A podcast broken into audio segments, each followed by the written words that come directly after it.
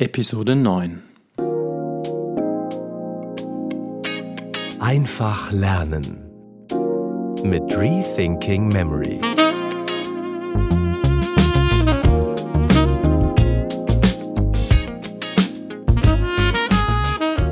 Heute haben wir einen speziellen Gast in unserer Show.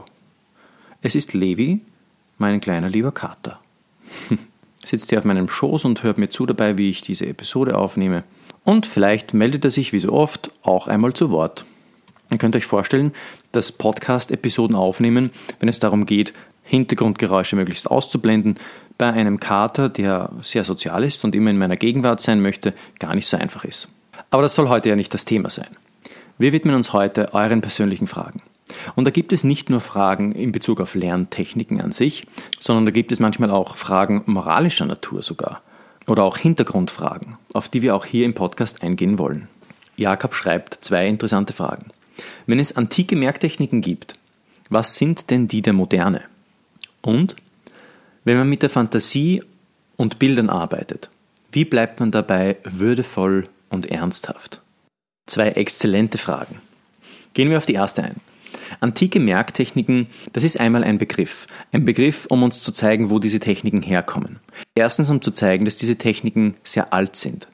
Schon die alten Römer und Griechen haben sie angewandt. Aber eigentlich, wenn man ehrlich ist, ist der Begriff antike Merktechniken auch nicht ganz richtig.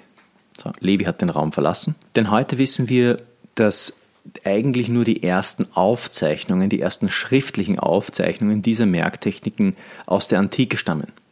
Davor gab es keine schriftlichen Aufzeichnungen über Merktechniken. Schriftliche Aufzeichnungen davor, vor der Erfindung des Papyrus, waren sowieso sehr rar und uns fehlen schlicht einfach Informationen über, über die Methode des Gedächtnispalastes und die visuelle Assoziation. Aber wir wissen aus der neuen Forschung, heute durch eine Forscherin mit dem Namen Lynn Kelly, dass indigene Volksstämme diese Techniken schon Jahrtausende zuvor verwendeten, um ihr unglaublich breites Wissen an weitere Generationen weiterzugeben. Diese Völker besaßen keine Schrift und deswegen waren sie angewiesen auf Merksysteme, die es ihnen möglich machten, ihre, ihr Wissen fehlerfrei an die nächste Generation weiterzugeben.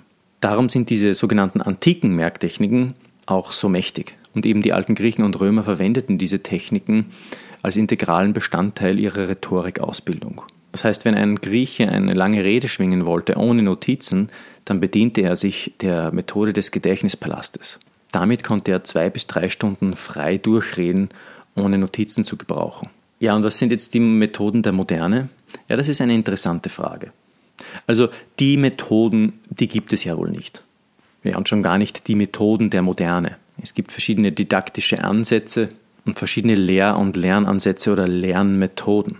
Aber dass es da ein homogenes Konzept an, an Merkmethoden geben würde, das wäre jetzt mir zumindest nicht geläufig. Was wir aber schon sagen können, ist, dass die moderne Didaktik es bisher absolut versäumt hat, auf das Problem des Lernens oder Einprägens durch immer wieder Wiederholen einzugehen.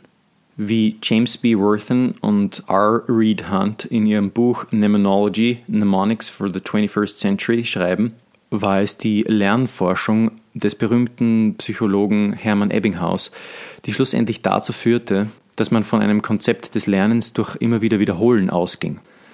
Das führte dazu, dass antike Merktechniken in unserer Zeit eigentlich vollkommen in Vergessenheit gerieten. Obwohl man sagen muss, dass Ebbinghaus Theorien und Untersuchungen zur Merkleistung und zur Vergessenskurve ganz besonders wichtige Elemente sind, die auch hier bei uns im Podcast behandelt werden. Man kann also mit Fug und Recht äh, behaupten, dass die Merkmethoden des 21. Jahrhunderts, also sozusagen die modernen Merkmethoden, gehirngerechtes Lernen im Grunde nicht ausreichend behandeln. Zusammenfassend kann man also sagen, was sind moderne Merktechniken?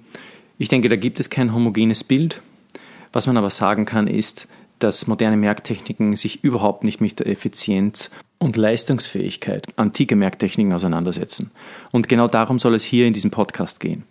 Wir wollen uns diesem Thema widmen, weil ich vollkommen davon überzeugt bin, dass wir mit den Methoden der Gedächtnisweltmeister auch Merkleistungen zusammenbringen können, die herausragend sind. Schlechte Noten in der Schule gehören der Vergangenheit an. Vergesslichkeit gehört der Vergangenheit an. Zu vergessen, was man sich merken wollte für die Prüfung, gehört der Vergangenheit an. Einen Schummelzettel zu schreiben und nervös herumzufummeln und zu versuchen, nicht entdeckt zu werden, gehört der Vergangenheit an. Mit den Methoden, die wir hier bei Rethinking Memory lernen, kannst auch du alles in Windeseile lernen, was du lernen möchtest. Natürlich mit etwas Einsatz.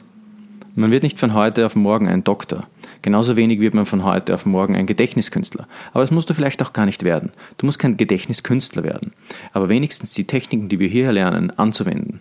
Und natürlich muss man da auch ein bisschen üben. Von nichts kommt nichts. Aber ich sage immer, wenn du von Linz nach München fahren möchtest, mit deinem Auto, dann kannst du natürlich zuvor tanken und dann in dein Auto steigen und nach München fahren.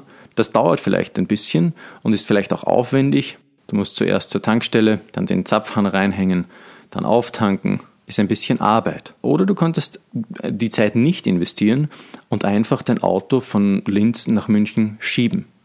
Das wäre natürlich auch möglich, wird aber ein enormer Kraftaufwand für dich sein. Und du wirst merken, das bisschen Zeit, das du ins Tanken investiert hast, das zahlt sich hundert, ja tausendfach aus. Niemand würde auf die blöde Idee kommen, sein Auto einfach nicht zu tanken und zu schieben. Aber wenn es um Lerntechniken geht, da sind wir dann oft schon etwas fauler. Deswegen ist es immer auch gut, und das ist eigentlich sehr, sehr wichtig jetzt, die Techniken, die wir hier hören, auch gleich anzuwenden. Deswegen die Frage an dich, welches Lernprojekt hast du, das du lernen möchtest? wende doch gleich die Techniken, die du hier vorgestellt bekommst, direkt an und überzeug dich, dass die Merktechniken, die hier präsentiert werden, wirklich das halten, was sie versprechen. Antike Merktechniken funktionieren. Probier es aus. Gut, nun zu deiner zweiten Frage, Jakob. Wenn man, du fragst, wenn man mit der Fantasie und Bildern arbeitet, wie bleibt man dabei würdevoll und ernsthaft? Würdevoll und ernsthaft. Ich finde das wunderschön, wie du das geschrieben hast. Würdevoll ist ein wichtiges Thema. Wir wollen unsere Gedanken ja nicht verschmutzen.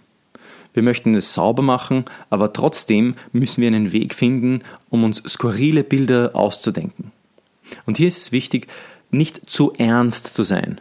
Also mit ernsthaft kann man vielleicht etwas in die falsche Richtung denken. So wie ich jetzt ernsthaft verstehe im Sinne von ernst, würde ich sagen, bei antiken Merktechniken ist es wichtig, dass wir besonders skurrile und lustige und darum einprägsame Bilder kreieren. Einprägsame innere Bilder die wir uns vor dem geistigen Auge vorstellen. Also es muss nicht alles immer ernst ablaufen, aber es sollte würdevoll sein. Der eine hat ein Problem, sich sexuelle Inhalte vorzustellen, der andere hat ein Problem, sich lächerliche Inhalte vorzustellen oder gewalttätige. Was immer auch dein Gewissen dir sagt, dem solltest du folgen. Aber vergiss dabei nicht, dass es immer noch Varianten gibt, die sauber und würdevoll sind. Eine zwei Meter große Zwiebel zum Beispiel, ein Mensch, der einen Kopfstand macht, jemand, der wo dagegen läuft, ein explodierender Wandschrank Donald Trump, der einen Handstand macht. Also was ich sagen möchte ist, deiner Fantasie sind hier wirklich keine Grenzen gesetzt. Und du findest sicher gute Möglichkeiten und Wege, wie du würdevolle Bilder kreieren kannst, die dennoch einprägsam sind. Um dir einen kleinen Einblick zu geben in die kontroverse Geschichte von Mnemotechniken sei erwähnt. Zur Zeit des Mittelalters und davor waren es ganz besonders Mönche, die Mnemotechniken verwendeten. Und das mit relativ großer Freizügigkeit. So schrieb sogar ein Mönch darüber, dass es für ihn okay sei, sich obszöne sexuelle Inhalte vor dem geistigen Auge vorzustellen, da diese ja nur dem Zweck dienten, sich andere Inhalte, nämlich biblische Geschichten zum Beispiel, auswendig zu merken. Zur Zeit der Reformation und ganz besonders zur Zeit der Puritaner war es dann so, dass die Puritaner Merktechniken, antike Merktechniken, also Mnemotechniken, komplett ablehnten. Aus welchem Grund? Sie fanden es verwerflich, sich obszöne Dinge vor dem geistigen Auge vorzustellen. Ich für mich schlage hier einen Mittelweg ein. Ich stelle mir einfach keine obszönen Dinge vor, sondern skurrile und lustige Dinge. Und damit weiß ich, dass meine Bilder immer würdevoll sind und kann trotzdem die unglaubliche Macht von Mnemotechniken verwenden, um mir vieles in kürzester Zeit zu merken. Lieber Jakob, ich hoffe, das hat deine Fragen beantwortet und ich freue mich, von dir wieder zu hören. Was willst du schneller lernen und nie wieder vergessen? Um deine persönliche Speed Learning Lernfrage hier im Podcast beantwortet zu bekommen, melde dich auf rethinkingmemory.com slash newsletter an und antworte einfach auf eine meiner E-Mails und bekomme so den kostenlosen Speed Learning Starter Guide direkt in deine Inbox. Und unser Spezialgast für den heutigen Tag verabschiedet sich mit folgenden Worten.